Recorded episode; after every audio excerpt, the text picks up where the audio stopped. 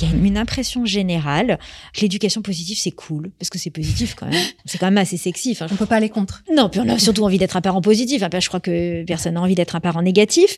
Ça vend du rêve, ça vend un quotidien familial apaisé, ça vend un développement optimal, ça vend une bonne parentalité aussi, le fait de pouvoir dormir sur ses deux oreilles, se dire c'est bon, j'ai fait le job, j'étais un bon parent.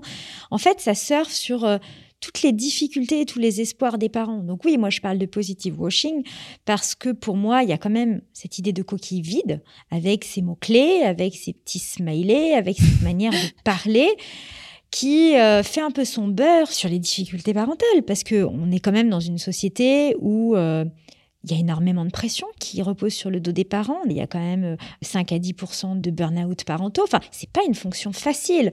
Donc, vendre euh, une méthode miracle qui ferait que les enfants se rouleraient plus par terre au supermarché, euh, qu'ils obéiraient, mais qu'en même temps, ils se développeraient de manière optimale et qu'ils deviendraient tous des Steve Jobs. Et mhm. ben, évidemment, ça fait plaisir et ça fait envie à tout le monde.